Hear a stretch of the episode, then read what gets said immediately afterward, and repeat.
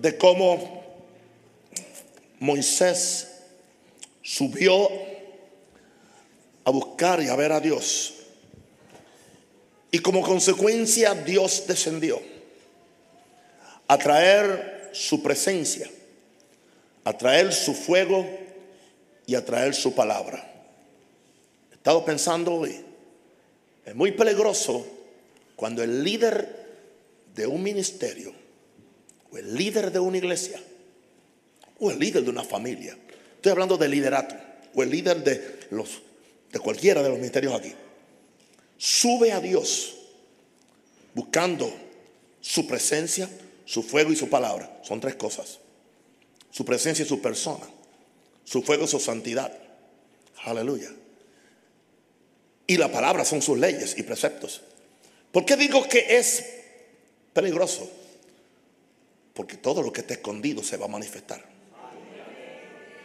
Todo lo que no está bien se va a empezar a manifestar. Porque el fuego va a hacer que toda cucaracha, que toda, que toda cosa. Por eso hay gente que no quieren hacer esto. Esto es peligroso. Esto puede disminuir la membresía de cualquier iglesia que están andando en la carne. Esto puede descubrir pecados secretos. Esto puede descubrir hipocresías y todo aquello que no está de acuerdo con el carácter santo de Dios. Ese no es el propósito con el cual lo hacemos. Lo hacemos para que Dios nos bendiga, para que Dios nos posicione en el lugar donde podemos ser de bendición a un mundo que tanto lo necesita. Bueno, habiendo dicho esto, hablemos en esta noche de un encuentro con el fuego de Dios. Vamos conmigo a Éxodos capítulo 3, verso 1 al 6. No voy a usar muchas escrituras, voy a usar eso como, como la escritura piloto para la disertación de este mensaje. Dice, apacentando Moisés, Éxodo 3.1, las ovejas de Jetro o de Jetro, su suegro, sacerdote de Madián, llevó las ovejas a través del desierto y llegó hasta Oreb, monte de Dios. Él sabía que había algo especial en ese monte. No sé cuántas veces él había dado la vuelta por el monte y posiblemente él había notado que había algo diferente en ese monte. Tanto que le tiene un nombre especial, monte de Dios. Monte de Dios porque me da la impresión que por alguna razón Dios, Dios, a Dios le gustaba visitar ese lugar o ese monte. Y posiblemente Moisés había notado ciertos fenómenos distintos y raros acerca de ese monte que no tenían los otros montes. Tanto que ese monte él le puso monte de Dios. Recuerde que Éxodo fue escrito por Moisés. Y llegó hasta Oré, monte de Dios. Y se le apareció el ángel de Jehová en una llama de fuego en medio de una zarza y él miró y vio que la zarza ardía en fuego y la zarza no se consumía. Entonces Moisés dijo, iré yo ahora y veré esta grande visión. ¿Por qué causa la zarza no se quema? Esto es un misterio. Viendo Jehová que él iba a ver, lo llamó Dios de medio de la zarza y dijo, Moisés, Moisés, ¿cuántos saben que Dios sabe nuestro nombre? Pero interesante, cada vez que Dios llama a alguien dos veces, es muy importante. Cuando usted interpreta la Biblia, cuando hace exégesis, cada vez que usted vea que Dios llama a alguien por dos veces, es demasiado importante lo que Dios le va a decir. Eso es como cada vez que en el libro de Juan, creo que hay, hay 12 instancias en el libro de Juan donde se usa una frase, desierto, desierto. Interesante que esa palabra desierto, desierto, en el original es amén, amén. Pero los traductores la traducen desierto, desierto, porque amén es así sea. Y, fueron, yo puedo predicar una serie de, de los, de los, de los, de los 12 desiertos, desiertos que Dios dijo ahí, porque en cada uno hay una verdad. Y era tan importante que Jesús lo enfatizaba con dos aménes, amén, amén, oh Padre Santo. Así que cuando Él te llama dos veces, es porque tiene algo importante que decirte. Y Él respondió, heme aquí. Recuerde que hasta ahora Moisés no había conocido a Dios en esta forma. Él no había tenido un encuentro con Dios. Él solamente había tenido un presentimiento. O él tenía historicidad. Él tenía historia. O sea, hay gente que tiene historia de Dios. Y son expertos en la historia. Yo estoy seguro que, que él tenía historia porque a él lo crió simplemente su, su madre fue la que la amamantó y mientras lo amamantaba y, y, quizás antes se amamantaban los niños hasta los tres o cuatro años muchas veces. Es posible que ella le fue hablando la historia del pueblo de Israel. Y es posible que él sabía de Dios de segunda mano de lo que, de lo que su mamá le había dicho, pero él no conocía a Dios. Y no solamente eso, él tenía un presentimiento de que en alguna razón él era diferente y Dios, Dios lo había llamado a algo. Por eso fue que metió las patas allá cuando trató de matar, cuando mató a un egipcio. Dice, porque él presentía que Dios lo estaba enviando a hacer algo. Claro, pero él estaba fuera de tiempo. Es muy peligroso cuando no, nos adelantamos a los planes de Dios. Entonces, él dijo, iré ahora y veré esta grande visión porque causa la salsa no se quema. Viendo Jehová que él iba a ver, lo llamó Dios de medio de la salsa y dijo, Moisés, Moisés. Y él respondió, heme aquí. Y Dios le dijo, no te acerques, no te atrevas a acercarte, no estás listo para acercar. Con tus mejores intenciones, no te puedes acercar. Hay algo que tienes que hacer antes. Quita tu calzado de tus pies. Hay algo que impide tu comunión conmigo. Tiene que haber alguien antes un cambio. Porque el lugar en que tú estás, tierra santa es. De ahí es que entonces hemos usado la expresión refiriéndonos a Israel como tierra santa. Pero esa expresión se la usó Dios por primera vez, refiriéndose a aquel monte. Tierra santa no es porque es Israel. Tierra santa es donde quiera que Dios pisa. O sea, todo lo que Dios pisa. Así que tu cuarto de oración puede ser tierra santa. Tu casa puede ser tierra santa. Tu iglesia puede ser tierra santa. Tú conduciendo en el carro en comunión con Dios, eso se convierte en tierra santa. Porque todo lo que Dios pisa lo santifica. Ay, Padre. Por eso tenemos que tener un cuidado inmenso que nuestras vidas sean tierra santa. Y dijo, yo soy el Dios de tu Padre. Ahí empieza a presentársele. Dios de tu padre, Dios de Abraham, Dios de Isaac y Dios de Jacob. Todavía no soy tu Dios. Pero hoy tú vas a ser mi Dios. Hoy yo voy a ser tu Dios. O sea, hasta ahora tu Dios es histórico. Como el Dios de mucha gente religiosa y de mucha gente evangélica. Es un Dios religioso, es un Dios histórico. Y son expertos en la doctrina, en la teología, pero no han tenido un encuentro. Y son salvos. Si se mueren van al cielo. No estamos cuestionando la, la salvación de nadie. Pero hay cosas que son suficientes para ir al cielo, pero no son suficientes para representar el cielo y la tierra. Yo soy el Dios de Abraham, tu padre, Dios de Abraham, Dios de Isaac y Dios de Jacob. Quiero decirle algo, hermano querido, escúcheme bien, con mucha humildad. Muchas cosas que yo digo, yo no las planeo, yo no las planeo. Yo no estoy, yo no me paso el día a ver si puedo inventarme frases bonitas. Nada de eso. Yo simplemente oro en el Espíritu. Entonces a Dios entonces empieza a hablar como a él le place. Entonces Moisés cubrió su rostro porque tuvo miedo de mirar a Dios. Bueno, vamos a ver entonces esta historia. La vamos a aplicar a, nuestra vida esta semana de, de santificación. Bueno, llega un momento cuando tenemos que hacer como Moisés, sigamos caminando como Moisés hasta llegar al monte de Dios. Eso estamos haciendo aquí. Alguien puede decir, eh, ¿está bien la iglesia?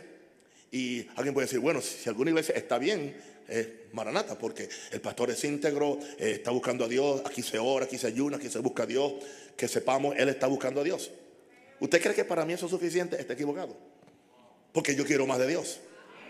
Porque en el momento que tú te conformas con lo que tienes, te vuelves un religioso profetizando, hablando lengua, siendo apostólico, siendo profético, con todas las declaraciones de, fe, en el momento que dejamos de buscar a Dios, entramos en una religión. Así que esto, esto no se termina nunca. Sigamos caminando como Moisés hasta llegar al monte de Dios.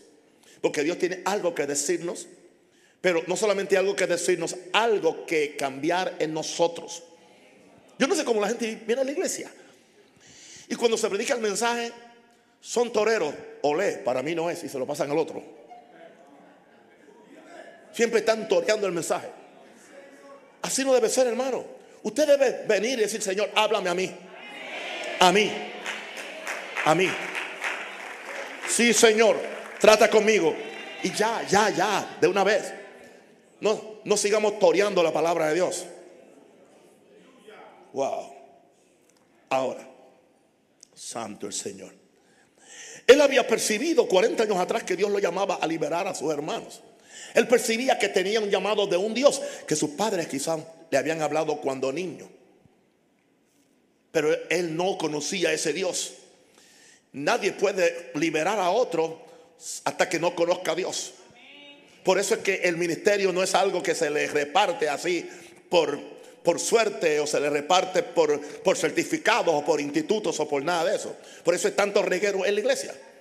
Tiene que haber un llamado y, y tiene que haber un conocimiento. Y yo creo que nosotros lo que debemos hacer es, es provocar a la gente a buscar a Dios. Para que en el proceso se encuentren con Dios en su monte. Wow. Y el monte no es tu denominación ni, tu iglesia, es tu lugar con Dios. Ahora, pero ya sabemos que él quiso depender de sus propios medios para hacer lo que sentía en su corazón. Sabio en su propia opinión. Una de las cosas que nos impide acercarnos a Dios para que nos dé su fuego es, es somos sabios en nuestra propia opinión. Estamos hoy llenos de información y vacíos de Dios aún dentro de nuestra iglesia evangélica, aún dentro de nuestra iglesia apostólica, o, póngale el nombre que usted quiera. Él quiso depender de sus propios medios, tomó la cosa en su mano, porque él, él, él creía que él podía hacerlo. Quiero decirle algo, ninguno de nosotros, aún con 42 años de ministerio, 71 años de edad, no estamos nunca preparados. Usted cree que yo vengo aquí con una actitud arrogante, prepotente. Oh, yo lo sé todo. Yo vengo aquí con temor y temblor orando todo el día, pidiéndole a Dios. Si usted ve que voy a, mi oficina, voy al baño, a lo que sea, esto, Señor, ayúdame, Señor, dame la palabra, Señor, ayúdame. Es como una angustia eterna en la que uno vive. Por eso es que nadie toma esta honra, sino el que es llamado por Dios. Y si yo no supiera que Dios me llamó, yo estuviera haciendo otra cosa muy cómodo. My God. Ahora, él tuvo suficiente tiempo para darse cuenta que no podía hacer las cosas a su propio modo. Tuvo 40 años. Es un periodo bastante largo. Pudo pensar, pudo pensar. ¿Cuántas cosas pensó él cuando estaba en el desierto, pastoreando las ovejas de su suegro? Qué interesante, qué interesante. Quiero que usted entienda esto. Dios tiene una forma de humillar a la gente antes de usarla. Porque yo digo esto, él había sido criado como un egipcio. Moisés tenía mentalidad egipcia. ¿Ok? Él tenía, dice que era diestro en la ciencia, en la matemática, en la historia, en el arte de guerra de los egipcios. Era parte del sistema. Él sabía hacer las cosas a lo egipcio. A él se le había enseñado desde el principio que la, labor de pastor era, era algo sucio, era abominable. Era tan abominable para los egipcios que cuando decidieron, el rey que estaba durante el tiempo de José y vio que vino la familia de José, querían mucho a José porque José le había salvado el imperio, pero aún así dice, bueno, a tu familia no los podemos dejar vivir dentro de nosotros, le vamos a dar una tierra especial que se llama Gosén donde ellos pueden tener su ganado porque los ganaderos son abominables a los egipcios, especialmente pastores de ovejas. ¿Y sabe lo, que hace Dios? Lo tira 40 años al desierto a pastorear ovejas. Y lo peor, no eran de él. Y lo segundo peor, de su suegro. ¿Por qué digo esto? Yo tengo dos ah, yernos y nunca uno está satisfecho con los dos yernos, aunque son buenos, porque le robaron las dos hijas. Normal. Y siempre uno quiere que, que haga las cosas mejores y mejores y mejores. Imagínense trabajar, nunca está satisfecho el suegro. Y no solamente eso, como es yerno, quizás lo oprime un poquito más que lo que oprimiría a otro, porque sabe que él no se puede ir por el interés de la hija.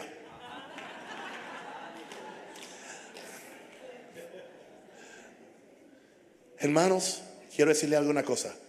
Dios tiene un tremendo sentido del humor. Nos va a llevar a nosotros, aleluya, al lugar donde todo nuestro orgullo, nuestra prepotencia, nuestra vanidad, nuestra forma nuestra de hacer las cosas. Y yo le digo una cosa, hermano, Dios tiene que hacer algo rápido. Porque la iglesia de Jesús necesita una limpieza. Necesita una limpieza rápido, rápido, rápido. Y necesita líderes que no amen la gloria de los hombres ni la gloria de Dios y que tampoco amen el billete de 100 dólares. 40 años es bastante. Imagínense. Galdel dijo que 20 años no es nada, pero 40 son mucho. El desierto fue su escuela, fue su escuela para llegar a su destino profético, donde nadie me conoce, el calor del día, el frío de la noche, la sed, el hambre, apestoso a borrego todo el día, llevándolo buscando pastos a ver dónde,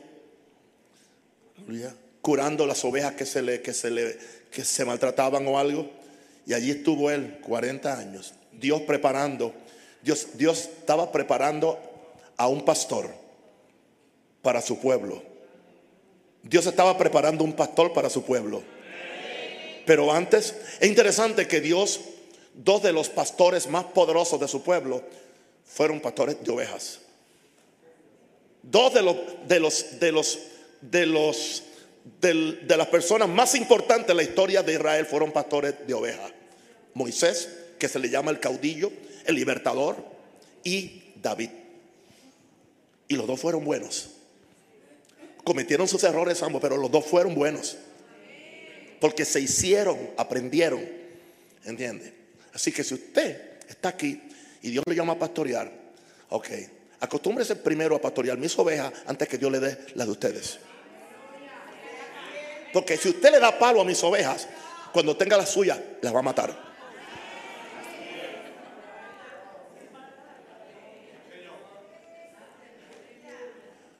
Amén. Así que su escuela fue el lugar para llegar a su, a su lugar profético. Hoy la gente no quiere ir al desierto. Hoy la gente quiere el ministerio microondas. La iglesia microondas, como ahora todo se compra con dinero y, se compra con consignas y se compra con pacto y cuánta cosa hay. No. Ahora, aún a pesar de todo esto, había algo delante, dentro de Moisés, que lo conducía hacia un encuentro con Dios. Y un encuentro con Dios siempre tiene que ser un encuentro con el fuego de Dios, porque empezamos a decir el lunes que Dios es fuego consumidor. Y aclaramos muy definitivamente que no es un fuego para matar a nadie, es un fuego para purificarnos a nosotros. Así que había algo dentro de él, había una conciencia, había un llamado que se sentía, que lo conducía hasta el monte de Dios, donde él no estaba conforme donde estaba. Estaba fiel haciendo su trabajo, pero él sabía que había algo que Dios quería. Y entonces ahí él dice, yo voy a moverme ante el monte de Dios porque hay algo que Dios tiene para mí. Yo no sé lo que es. Aún sin él ser consciente de ello, se dirigió hacia aquel lugar. Este es el trasfondo para que entendamos esta historia. Ahora, ¿Qué sucede entonces cuando llega a este lugar? Cuando llega a este lugar se encuentra con una zarza que ardía y no se consumía. Aleluya. Vamos a ver otra vez la escritura. Me la mantienen ahí. Dice, y llegó hasta monte y se le apareció el ángel de Jehová en una llama de, de, fuego en medio de una zarza. Y él miró y vio que la zarza ardía en fuego y la zarza no se consumía. Interesante. Otra vez aquí tenemos el fuego. Dios usa el fuego para revelarte quién es Él en primer lugar. Pero segundo, Dios usa el fuego para revelarte a ti lo que está en ti que no se parece a Dios. Voy a repetir eso. Yo no tengo eso escrito, yo no tengo eso en mi teología. Eso viene ahora mismo. Dios usa el fuego para revelarte a ti quién es Él. Segundo, Dios usa el fuego para revelarte a ti lo que hay en ti que no se parece a Dios. Y seamos sinceros, hay muchas cosas que nosotros que no se parecen a Dios. Y mientras más rápido permitamos que el Señor las queme, mucho mejor. Eh, nos va a ir mejor. Aunque, nos, aunque tengamos que humillarnos y aceptar que estábamos equivocados.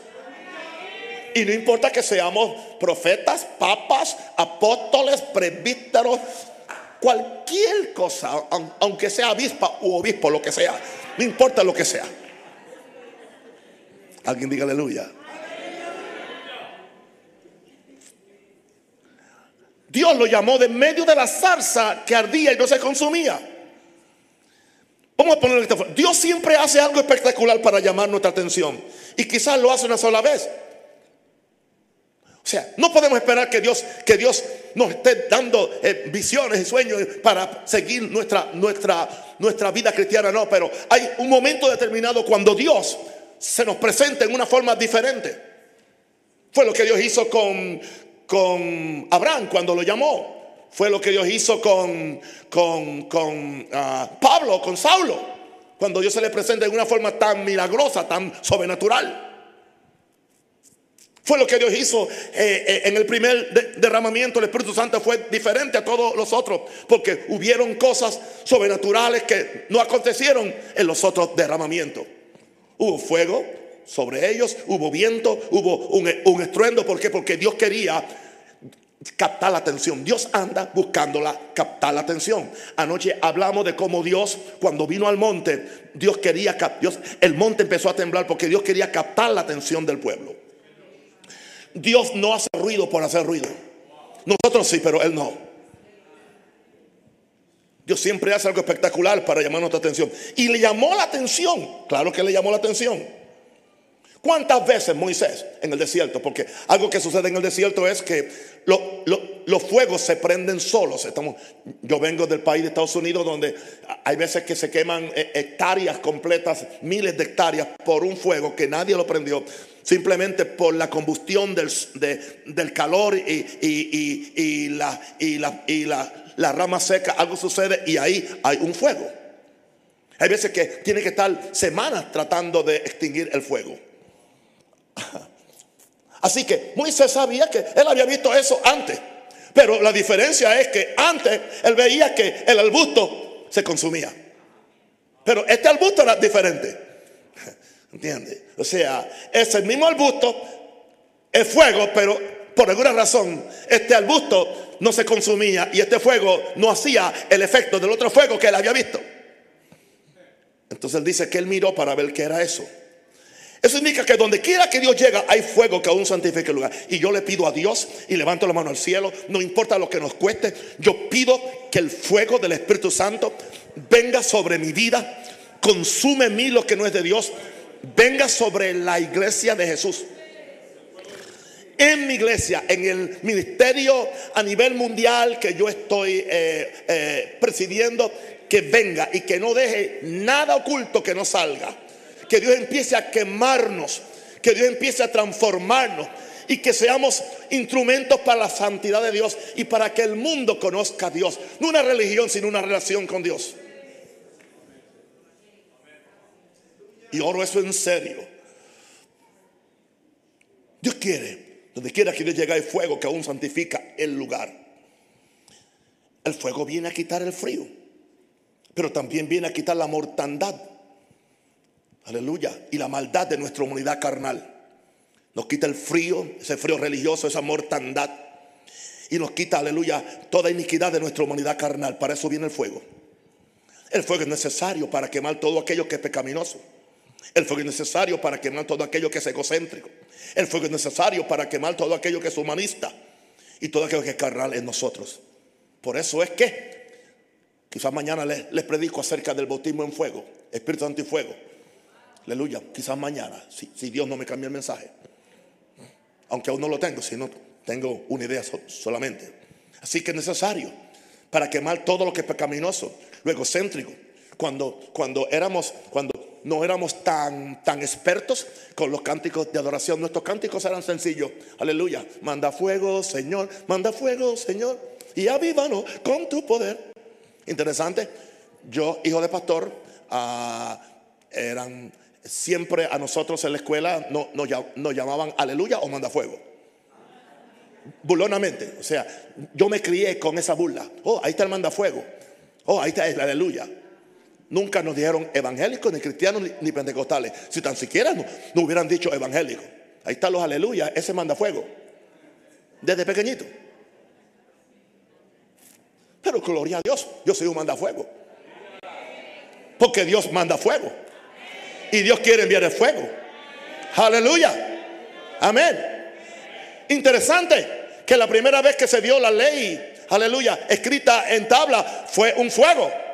Y la, segunda ley que la ley se escribió en los corazones, vino el fuego sobre ellos como lenguas de fuego. Usted no puede sacar el fuego de la iglesia. Se queda sin iglesia. Padre, que el fuego tuyo venga a quitar el frío. Venga a quitar la mortandad. Señor, que el fuego venga a quitar todo aquello que es pecaminoso. Levanta las manos. Lo que es egocéntrico, lo que es humanista y lo que es carnal. Wow. Una pregunta. ¿No dice la Biblia que le hace a sus ministros llamas de fuego? Pero yo quiero que usted entienda algo. Antes de uno operar en el fuego de, Dios, el fuego tiene que hacer una obra dentro de nosotros. Yo no puedo, aleluya, llevar el fuego si Dios no ha hecho una obra en mí. Porque si Dios no ha hecho una obra en mí de santificación, entonces la zarza que soy yo se va a consumir. El fuego va a destruir la salsa. Dios no quiere que el fuego destruya la salsa. Dios quiere que la salsa siga ardiendo y siga brillando para atraer a gente a Dios y que la gente se pregunte, ¿y qué es eso? Porque es así. Esto es muy serio, mi santo. Es que aún no hemos entendido, aún los llamados apóstoles, profetas, cuántas cosas hay. No, no, aún no hemos entendido que esto es más que un título o más que un oficio. Antes de no operar en el fuego de Dios, Dios quiere que operemos en el fuego de Dios. El fuego tiene que hacer una obra muy profunda en cada uno de, nosotros. Gloria a Dios. Hay cosas que ya, ya Dios me las permitió 10 años atrás. Hoy Dios no me las permite. Porque Dios es un Dios de progresión. ¿Entiendes? Hay cosas que yo entendía y decía, ya hoy no las digo. ¿Por qué? Porque Dios no va. O sea, la revelación es progresiva. Y yo debo moverme con Dios. Porque si yo no me muevo con Dios, ya Dios no se mueve conmigo. Y se queda, se queda uno plasmado en una religión o se queda uno plasmado, ¿entiendes? En posturas. Y se vuelve uno todo cabeza sin corazón. Amén. Ahora, vamos a mi tercer punto. El misterio de la zarza que ardía y no se consumía.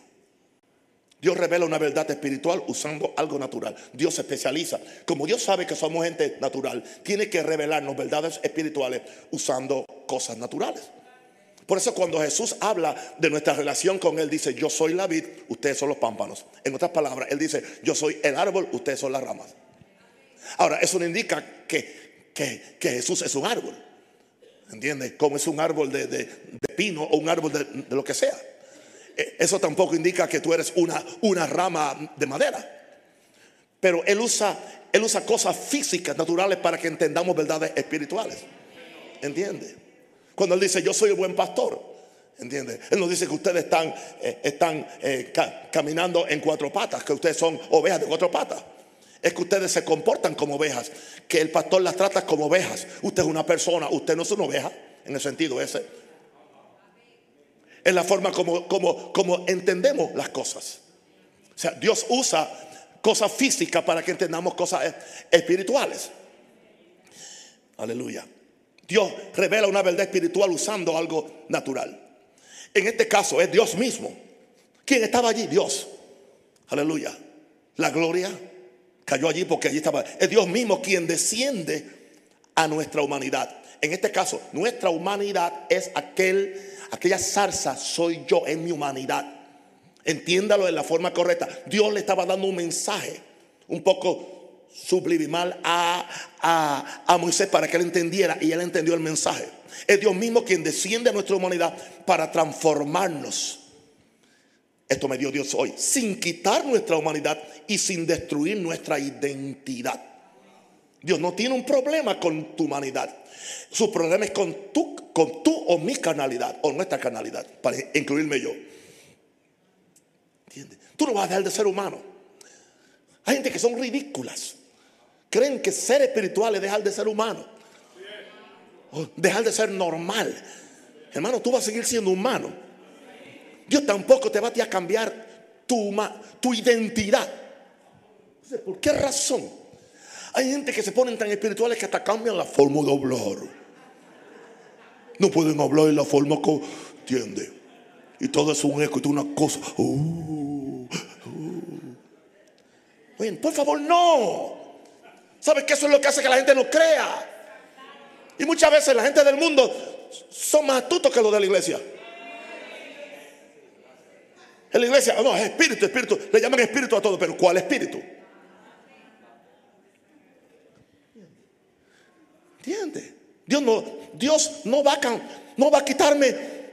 Yo seguiré siendo humano. Yo seguiré teniendo una identidad personal que Dios no viola.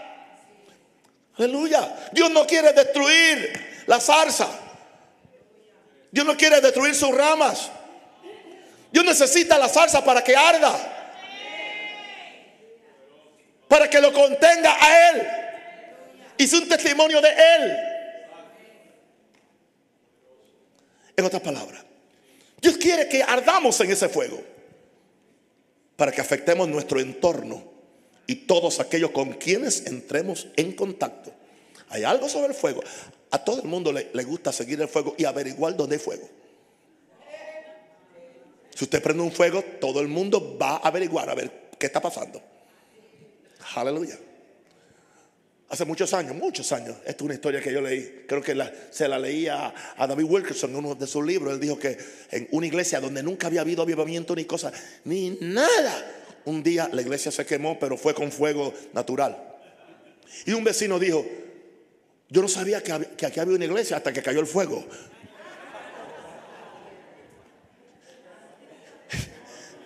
No sabía que esto era una iglesia hasta que cayó el fuego. David Wilkerson lo usó en una forma para, para decir, hay mucha gente que no saben que es una iglesia porque el fuego no ha caído. Hello, ¿se dan cuenta por qué la manía de este viejo que está frente de ustedes de que busquemos a Dios? Viejo, soy viejo, pero soy joven por dentro. Tranquilo, mi amor. ¿Se dan cuenta de la manía de buscar a Dios? Y la manía del avivamiento, que oremos, que ayunemos, que tengamos esta semana yo sé lo que Dios quiere. No es lo que yo quiero, es lo que Dios quiere.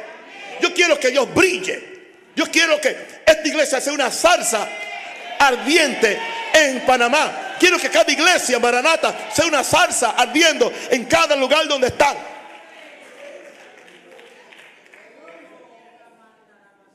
Y que hablen de, nosotros no por todas las otras cosas que no son de acuerdo a la voluntad de Dios, sino por el brillo por lo mucho que hay de Dios en nosotros. Es más que ni nos vean a nosotros, que lo vean a Él.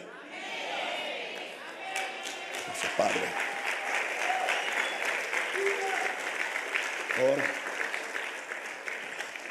Vamos a afectar nuestro entorno y todos aquellos con quienes. Por eso es que es un fuego santificador.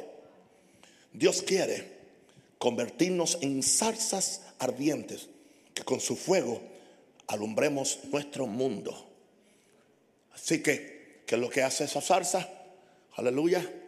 Ah, no solamente nos alumbra, primero nos purifica. Nos purifica de forma que nosotros seamos instrumentos para brillar. Nosotros somos como esa mecha que nunca, que nunca. Hay mechas que no se consumen. Hay mechas que son especiales, son hechas de un material para que no se consuman y sigan alumbrando. Usted tiene que ser esa mecha. Usted tiene que ser esa, esa, esa, ese, ese, ese pedazo de rama o esa salsa Aleluya. Pero entonces primero hay un proceso de santificación. Aleluya. Eso viene y nos santifica. Y, no importa, ahora podemos arder. Aleluya. De forma, nosotros debemos tener una proyección que vamos a, que vamos a morir ardiendo. Lo más triste que es que uno ya después de 40 años se vuelva, entiende, una, una, salsa muerta, donde no hay fuego, donde, donde no hay poder, donde no hay unción, donde uno no está alumbrando. Yo no quiero ser así. Señor, quémame como tú quieras. Levanta las manos. Aquí estoy yo, dale. Hazme una salsa ardiendo. Hazme una salsa para traer calor a mi mundo. Hazme una salsa para, para que la gente vea que Dios está en el lugar. Y tú no vas a consumirme, tú no vas a hacerme daño. ¿Se dan cuenta que los tres mensajes en esta semana hemos dicho cómo el fuego no es para hacerte daño, no es para matarte, no es para llevarte, aleluya, a la tumba de tiempo. El fuego es para purificarnos. Y después que nos purifica para usarnos. ¿Y cómo nos usa? Calentando a otros, brillando para otros. Aleluya. Inspirando a otros. Pero siempre para la gloria de Dios. Ahora, vamos a ver la, la reacción del que se encuentra con el fuego. Cuando Moisés vio eso, dice que tuvo miedo. Y dijo, iré yo ahora. Iré yo ahora para ver por qué esto sucede. Ahora, cuando él va a ir, Dios le dice, todavía no. Hay algo que tú no puedes hacer. No te puedes acercar a Dios hasta que quites algo de ti que te impide hacer un contacto directo con la gloria de Dios. Recuerda que Dios dijo, es tierra santa. Es tierra santa porque aquí estoy yo. Es tierra santa porque aquí está mi presencia.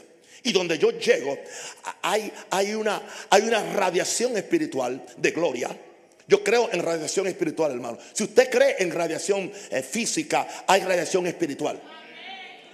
Aleluya. Esa radiación espiritual era lo que hacía que los enfermos se sanaran con la sombra de Pedro.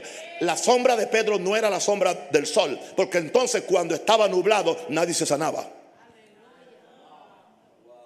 La sombra de Pedro era la, radiación espiritual de lo que él cargaba dentro, de la gloria de Dios que, que él cargaba dentro. Porque entonces en los días nublados nadie se sanaba.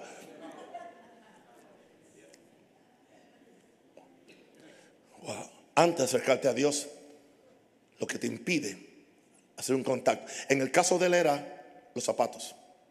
Algo tan sencillo. Quita los zapatos de tus pies o quita las sandalias. ¿Por qué razón?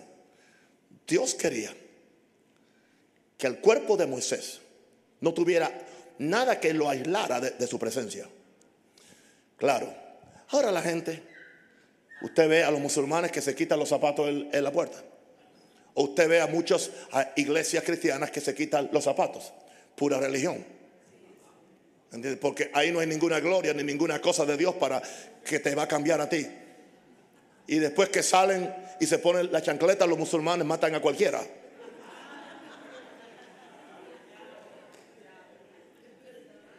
O sea, todo se vuelve una, una religión, como el lavamiento de pie.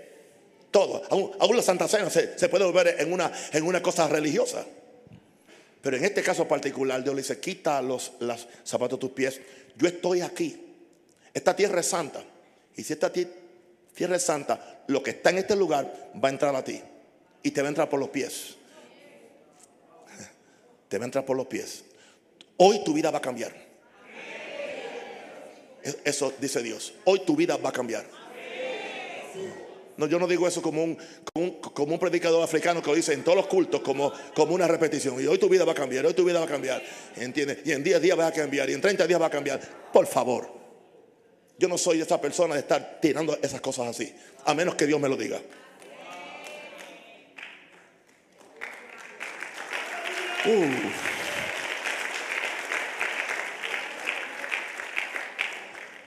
Aleluya. Una pregunta. ¿Qué es lo que tú y yo tenemos que nos aísla del poder de Dios?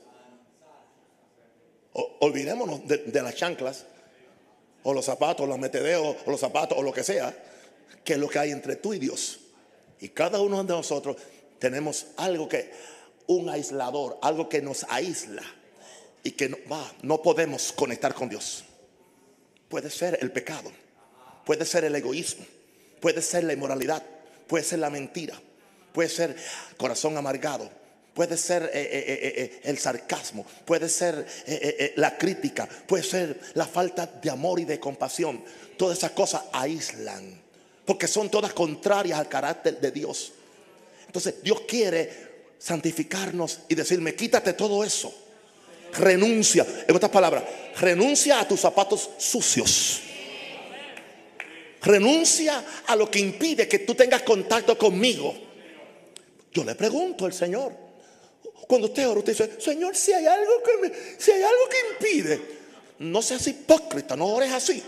Señor, lo que impida. Tú lo sabes. Y aunque me moleste, y sabemos, lo más peligroso es que algunas veces Dios no me lo dice a mí, me lo dice a mi esposa. Te reprendo, mujer. No es el diablo. Me está hablando Dios por ella.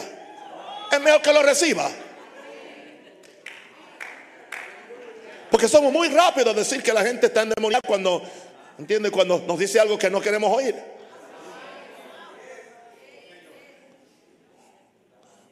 Sí, Señor. Hermano, yo estoy predicando un evangelio que no es condenatorio. Fíjense que aquí no, aquí no hay condenación. Pero hay santidad. Hay integridad. Hay transparencia. Y si entendemos este mensaje, salimos de aquí relajados. O sea, no salimos con miedo. Dios, Dios, Dios me va a matar. no, nada de eso. Dios no anda matando a nadie. Dios anda dando vida y vida en abundancia. Pero, pero, Él quiere arreglarte. Él quiere santificarte. Eso no cambia. Eso no cambia en ninguno de los pactos. Tanto así que aún en este dice sin santidad nadie verá al Señor. Pero no es, no es esa santidad inalcanzable. Que usted nunca puede llegar, no, porque ahora Cristo vive en usted. Dentro de usted. Y él ha, sido hecho santificación para usted. Pero aún así usted tiene que pasar por el mismo proceso. Porque usted tiene que bregar con, con la, el pecado en su carne, el pecado en su mente, en su alma.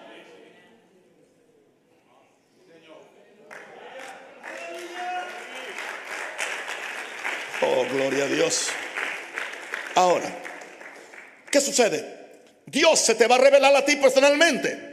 Posiblemente Moisés sabía algo acerca de este Dios por medio de Yetro, pero él necesitaba una revelación personal de quién es Dios. Como yo, yo te dije anoche, no simplemente te conformes con oír palabras de mi boca, aprende a oír las palabras de la boca de Dios. Y yo le fui anoche muy claro, yo no soy la voz de Dios para ustedes, yo soy una voz que clama en el desierto. ¿Entiende? Y muchas veces eso se usa como una forma de manipulación para, para mantener a la gente bajo, una esclavitud a uno o bajo, una dependencia enfermiza. ¿Y qué si yo me muero? ¿Y qué si no estoy aquí? ¿Y qué si estoy en África en un viaje? ¿Entiende? Tienes que esperar que yo venga para oír la voz de Dios. Hermano, no, no. Hemos adoptado esas cosas que vienen de otros sitios. Eso no vienen del Evangelio de Jesús. Yo simplemente soy una voz que clama en el desierto.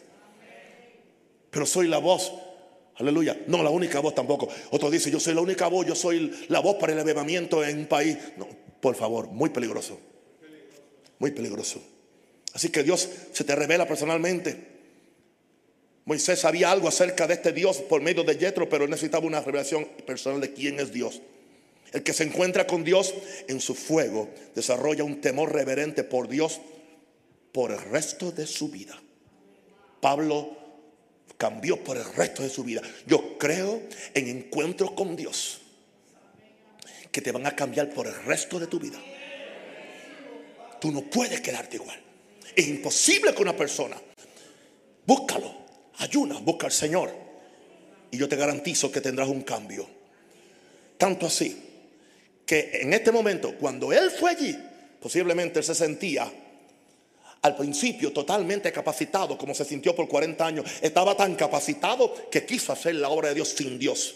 Porque el que, el que cree que está capacitado trata de hacer la obra de Dios sin Dios y mete las cuatro. O tenía Dios y lo perdió y es peor. Pero aún sabe la mecánica de cómo hacerlo. Ahora, ¿qué sucede? Vemos a Moisés en el, en el versículo 11 de Éxodo 3. Entonces Moisés respondió a Dios, ¿quién soy yo? Ahí era que Dios quería llevarlo. ¿Quién soy yo para que vaya a Faraón y saque de Egipto a los hijos de Dios? ¿Quién soy yo? Por 40 años él creyó que era un gran, un, un, señor, un, un tremendo hombre, un gran alguien. Por 40 años tuvo que aprender a a convertirse en un don nadie, haciendo una profesión abominable a los egipcios. Y ahora empieza su tercera edad. Su tercera edad. Yo estoy en esa edad también. Ahora empieza en su tercera edad. Que son los próximos 40 años. Él tenía 80 años. Ahora él se va a dar cuenta que él estaba completamente incapacitado para hacer el trabajo que Dios le asigna. Pero ahora Dios lo va a capacitar. Ahora él es, es, es otro hombre que resucitó a la vida del Espíritu en la presencia del fuego de Dios. ¿Quién soy yo para que vaya a Faraón y saque de Egipto a los hijos de Israel? ¿Quién soy yo? No estoy capacitado. Y él respondió, ve, porque yo estaré contigo y te seré por señal de que yo te he enviado cuando haya sacado de Egipto al pueblo, serviréis a Dios sobre este monte. Pero Señor, cuando yo llegue a Faraón y me pregunte, ¿quién es ese Dios? Tú le vas a decir, yo soy el que soy, me ha enviado. ¿Qué sucedió ahora? Este fue el momento cuando Moisés en su anonimato, en su anodadamiento, él se anodadó. Eso indica se hizo nada. Cuando él se hizo nada, ahora entonces Dios, dice, aquí tengo, aquí tengo, aquí tengo la zarza por medio de la cual yo voy a arder. ¿Sabe qué va a pasar? Yo soy el que soy, va a tomar el lugar de quien tú eras. Yo voy a meterme dentro de ti de cierta forma que tú serás Dios para Faraón. No que eres Dios como el Dios del cielo eso está, es bíblico. Yo no estoy enseñando ninguna herejía. Está en la Biblia ahí. Tanto así, no porque eres Dios, el Dios creador, sino que el, el, yo mío es tan grande que se metió en el, en el yo tuyo que desapareció, que ahora Faraón te va a temer como me teme a mí. Y reconciliamos eso con el nuevo pacto. Ya no vivo yo, mas vive Cristo en mí. Y lo que ahora vivo en la carne, lo vivo por la fe del Hijo de Dios, el cual me amó y se entregó a sí mismo por mí. Yo pudiera predicar un mensaje que se llama la sustitución del yo. Pero no pueden quedar espacios vacíos. Él no, él no quiere que tú mueras a tu yo sin él poner el de él dentro de ti. Pero cuando él pone su gran yo dentro de ti, aún tú sigues humilde, sencillo y sincero por el resto de tu vida, nunca se te van a asumir los sumos a la cabeza. Levantemos la mano al cielo y demos gracias. Póngase de pie. Póngase de pie. Demos gracias, demos gracias, demos gracias. De gracias, de gracias. Reciba la palabra. Dele gracias a Dios. Reciba. Yo quiero, dígale, quiero un encuentro con el fuego de Dios. Quiero un encuentro con el fuego. Un encuentro con el fuego. Quiero un encuentro con el fuego. Quiero conocerte, Señor. Quiero conocerte, Señor. Quiero conocerte, Señor.